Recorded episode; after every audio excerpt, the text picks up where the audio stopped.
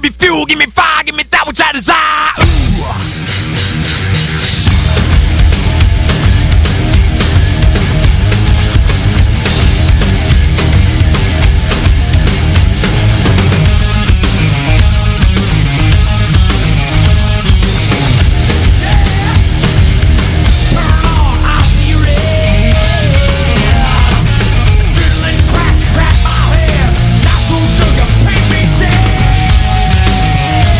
Bueno, para aquellos que no cumplen años y de todas maneras le ponen la canción que no querían. El momento de escuchar.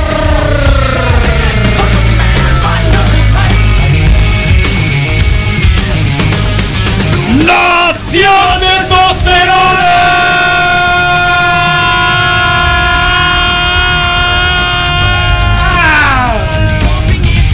Gritó muy fuerte, doctor Arriaga, ¿eh? No, no, tuve que bajar el volumen.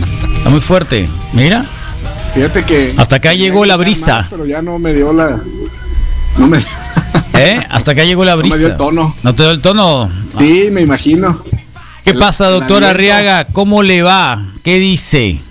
Muy bien, ¿ustedes qué tal? ¿Cómo les ha ido? Bien, acá, muy bien. Misa Flores ya está acá, Bien, miren. Ahí está. Dice que bueno. durmió mucho, que tuvo muchos tacos. ¿No le compró tacos usted? No, Fíjate que todavía no. doctor, no. Todavía no, pero ya estamos esperando la mejor oportunidad me para- confirmó el sábado en la tarde, pues, pues la nulidad de, ¿cómo sería de ¿Nulidad? Sí, o sea, te comentaba que me fui a hacer el conteo de esperma después de la. Estábamos hablando de Es tacos. cierto. Sí, y entonces lo comuniqué el mismo día, entonces, este, buena onda. Ya me dio oficialmente, ¿cómo sería el, el, el- el- ¿cómo se le llama, pues? Este, bueno, te mandamos a Que hacer eres un- infértil y viejo. Sí, Te mandamos a hacer un conteo espermático, que es una espermatobioscopía, precisamente para ver que, pues que ya no estés eyaculando con espermatozoides. Eso se hace por lo menos 90 días después de la vasectomía, que es un ciclo normal del hombre. Algunos hombres duran dos o tres ciclos, incluso aunque sea efectiva la, la vasectomía. Y tarda este tiempo en resultar negativa porque es el tiempo que tardan los espermatozoides de que se formaron en el testículo hasta el momento en que son eyaculados. Entonces, ¿Cuántas eyaculaciones tienen de ser, doctor? Eh, se calcula hasta número. 50 Ah, eyaculaciones. ¿Qué hiciste en esas 50? No, Carlos. ¿Qué hiciste en esas 50? Pero Soy feliz, Carlos.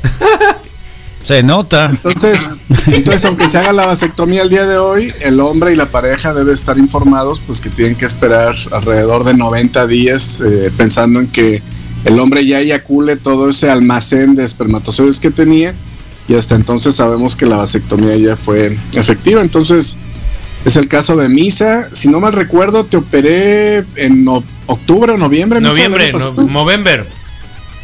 Ok, este ya hace nueve o diez meses, eh, ya es un tiempo muy adecuado para, para este resultado y pues bueno, ya confirmamos que, que es efectiva la vasectomía.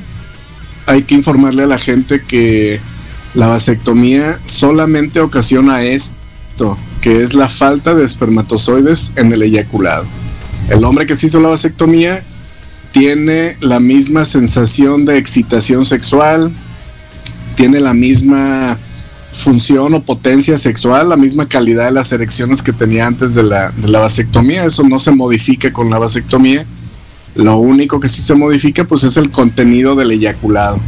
El hombre eyacula exactamente la misma cantidad, el mismo aspecto, con la misma sensación, pero el semen ya no contiene espermatozoides y por lo tanto pues ya no se puede lograr la, la paternidad con, por esta forma de la eyaculación. Vamos a tener consulta al aire, Misak. No, Carlos, es ¿Por qué no? información que, que Oh, alimenta, que nutre. Eso sirve para los demás. Claro, claro, todos aquellos que tienen duda o expectativa, ya ves que después eh, salió con que el yo ya se le había hecho, eh, visitarlos a los 40, pues es una buena manera de, de- de ayudar a tu salud en la parte masculina y de eso se trata la nación testosterona con el doctor Arriaga, pues. ¿Verdad, Doc? Así es, Misa. Entonces, pues Así si de aquí es. salen más candidatos y más gente decidida, pues adelante. No, y sobre todo que son, son preguntas comunes y corrientes, ¿no? Que de repente la gente la... ¿Sabes qué otros mitos había también?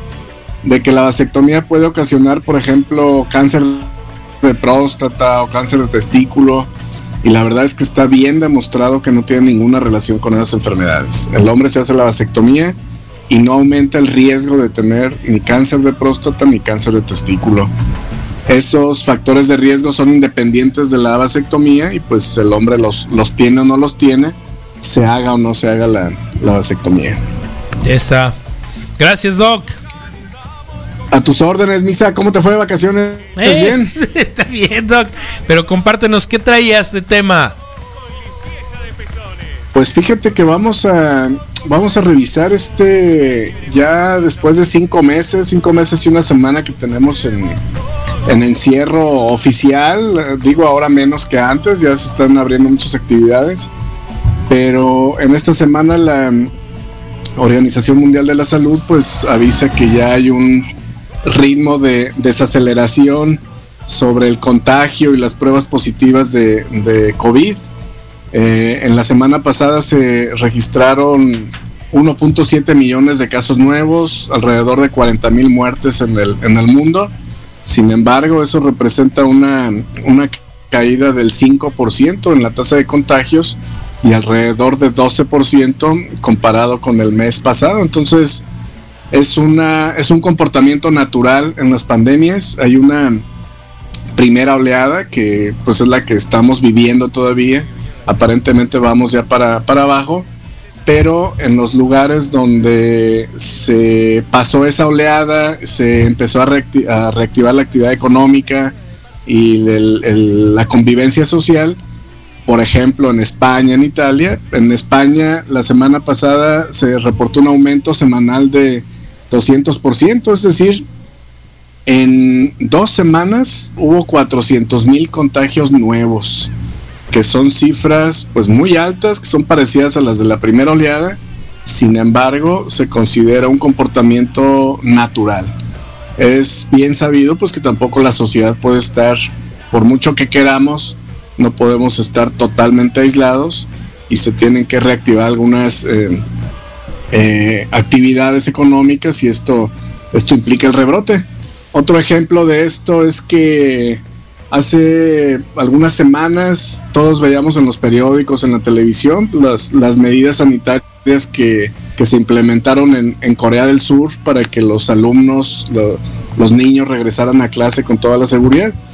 Pero hoy vemos que después de tres semanas ya se reportan, es el décimo día consecutivo en que se reportan más de mil casos al día en Corea del Sur. Corea del Sur era uno de los ejemplos a seguir en cuanto a, a, elaboración de pruebas, al seguimiento de casos positivos y a las medidas de aislamiento y de tratamiento, lo que los, los mantuvo en, en posición muy privilegiada, sin tantos decesos, en las primeras fases de la pandemia. Bajó la pandemia, iniciaron actividades nuevamente y pues estamos viendo la, la segunda oleada. Entonces, en nuestro continente ese es el panorama ahorita. Les repito, este, hay una caída del 11% más o menos en casos nuevos, una caída del, del 17% en las muertes en todo el continente. No es parejo para todos. Hay algunos países del Caribe donde se ha reiniciado específicamente la actividad del turismo. Eso implica el uso de aeropuertos, el, aumento en la convivencia social, en gentes procedentes de diferentes partes del mundo y obviamente que ahí es donde no ha disminuido el, el ritmo de contagio en estos países del Caribe donde, donde sigue muy activa y, y la tendencia es que está a la alta en la tasa de contagios y pues altos números también de, de decesos. Eso es en cuestión general. Sí, doctor, eh, Nuestro... eso nos da, sí, eso nos da una, una idea de que el ciclo escolar, este que estamos viviendo ahora, más allá del semáforo en verde, pues hasta no tener la vacuna, los niños deberían de regresar a las clases, ¿no? Es decir, podemos estar en semáforo en verde, pero esto no nos va a asegurar de que inmediatamente en el salón de clase eh, detone nuevamente una, un, contagio masivo. Entonces creo que hay que estar pensando, papás, papás, papás sobre todo, que creen que esto va a acabar en uno o dos meses. Eh, la educación a distancia, la educación televisada, la educación eh, virtual, pues esto créanme que hasta no tener las vacunas y estamos hablando que para tener la vacuna el próximo verano más o menos sería en el momento en el que podríamos entrar un caminito ya de distribución de la vacuna y otro tipo de cosas, ¿no? Porque si bien sabemos que México ya le apostó por un lado a la Seneca Astra de de, Oxford, este, pero igual anda en búsqueda de quien, de quien se pueda, ¿no? Se sabe que hay dinero, se sabe que hay para comprarla, pero quien llegue primero eh, se podrá adquirir, etcétera, etcétera, y esto sería hasta el próximo año y de aquí a la distribución y todo ese cuento, pues estaríamos hablando de que el año escolar, así como lo conocemos, viendo la historia que está pasando Corea del Sur, eh, España también, que parece que en algunos campamentos de verano muchos niños empezaron a tener una serie de contagios eh, masivos, pues no nos queda otra más que esperar un año, o sea, en todo este caso si le sumamos al año pasado, pues sería como año y medio. Exactamente, fíjate que la sociedad en general nos hemos estado comportando en el aprendizaje y error. Este, y estamos justo donde estamos al principio. Lo único que realmente nos protege pues, es el distanciamiento social. En la medida en que no cumplamos con eso, las características de este virus que se transmite por aerosoles respiratorios, pues sigue siendo el principal mecanismo de contagio y mientras convivamos con más gente, pues nos vamos a seguir contagiando.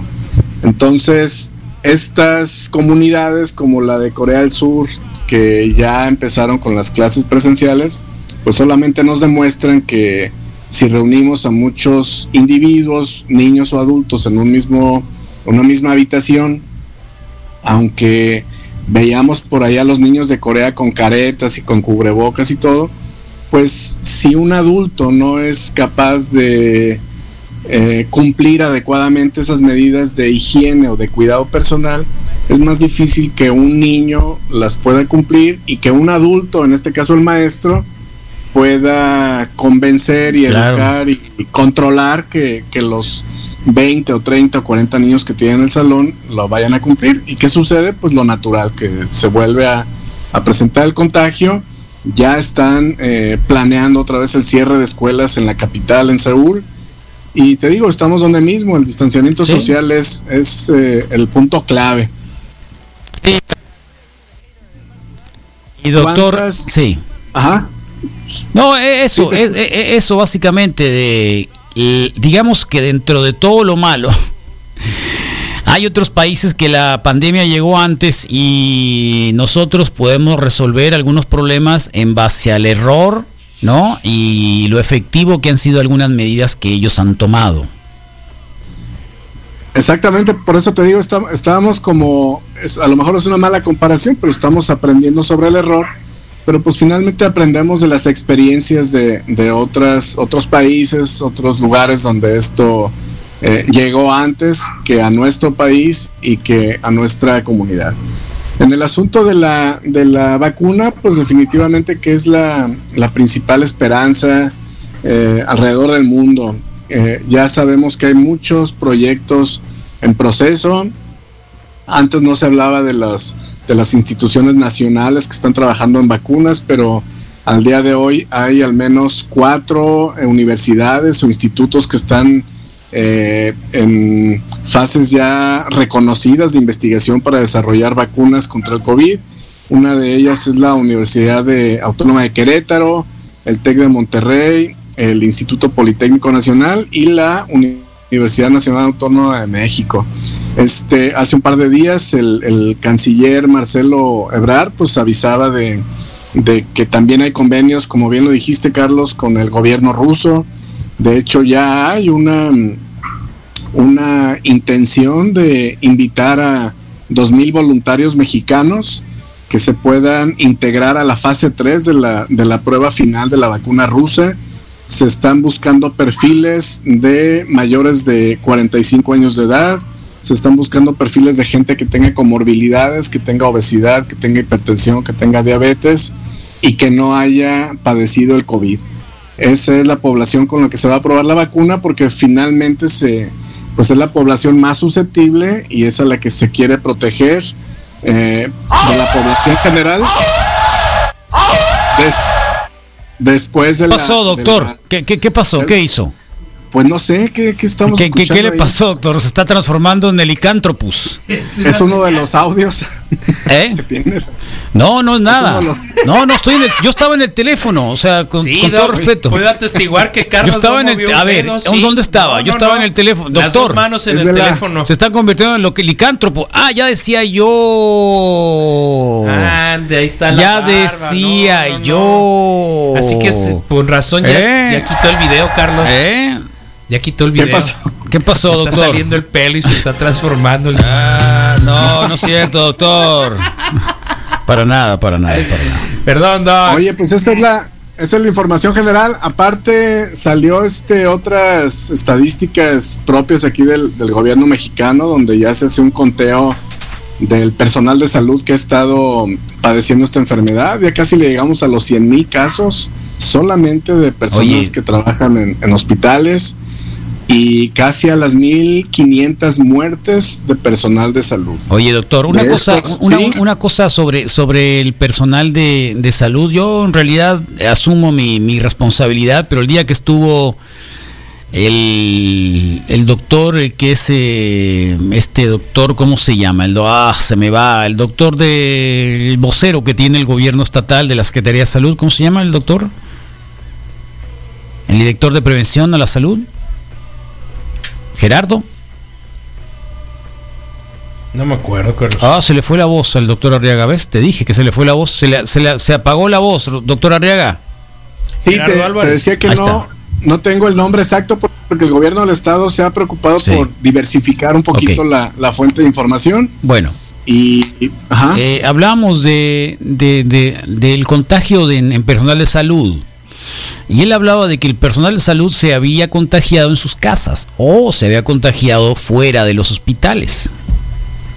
En ese momento no tenía cómo rebatirle el dato, pero me parece que después eh, entendí que esto sea, me parece muy lógico, porque luego recordé que muchos de los niños, de la mayoría de los niños que empezaron a ser contagiados, era porque eran hijos de algún miembro personal de salud de hospitales. ¿No? Porque estábamos exactamente ni siquiera en la jornada de sana distancia, o sea, ya estábamos en la estábamos en Confinamiento. el confinamiento absoluto, pues no, donde no podíamos salir, entonces era como que medio ilógico. ¿Qué sabes de esto, doctor? mira, la verdad es que no tengo estadísticas eh, locales acerca de eso.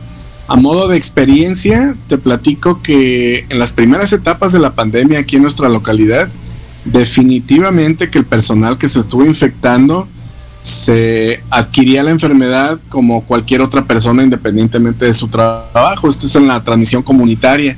Quiere decir que aunque trabajes en un hospital o en un supermercado, este convives con parte de la comunidad, el virus ya está disperso y pues te contagias de él. En una primera etapa de la pandemia eso sucedió en todas las partes del mundo porque vivimos en comunidad. Conforme se ha ido desarrollando la pandemia, definitivamente que está demostrado que el personal de alto riesgo pues es el personal que trabaja en hospitales. Ojo, no solamente médicos. Eh, el 49% de los contagios en personal de salud es en enfermería. O sea, uno de cada Sí, dos personas pertenecen al área de enfermería y de ahí ya se distribuye entre médicos, dentistas, personal de limpieza, administrativos, todos los que de una u otra manera entramos a trabajar al hospital. Pero Muy sí bien. estoy de acuerdo contigo, en una primera etapa de la pandemia, como comunidad eh, en la que vivimos, pues nos Claro. contagiamos o los que se contagiaron fue en ese medio de transmisión. Doctor, te preguntan sobre la operación que le hiciste a Misael Flores. Que si fue rectal. La- que Platicamos en la semana pasada la vasectomía eh, en los hospitales de go- gobierno, instituciones de gobierno es gratuita, la hacen todos los días, ahorita está detenido, pero es gratuita. En el medio privado la pueden encontrar desde eh, 4 o 5 mil pesos hasta 10, 12 mil pesos, de, de acuerdo a dónde se quieran operar. Lo más eh, frecuente es que hagamos la cirugía en consultorio con anestesia local. Hay algunos pacientes que tienen algún tipo de ansiedad, de nerviosismo y que aunque la anestesia local es suficiente, la ansiedad, la preocupación eh, nos obliga a ir a quirófano, a ponerle algún tipo de sedación y, y esto pues encarece la atención definitivamente. ¿no? Otra pregunta, ¿la estás viendo en la pantalla? Sí. Este dice, ¿al cuánto tiempo de una cirugía de retiro de próstata vuelve la persona a poder hacer pipí por el mismo? Bueno, este, hay muchas enfermedades de la próstata que requieren cirugía y hay muchos tipos de cirugía. Puede ser cirugía abierta, cirugía endoscópica, cirugía láser, cirugía laparoscópica.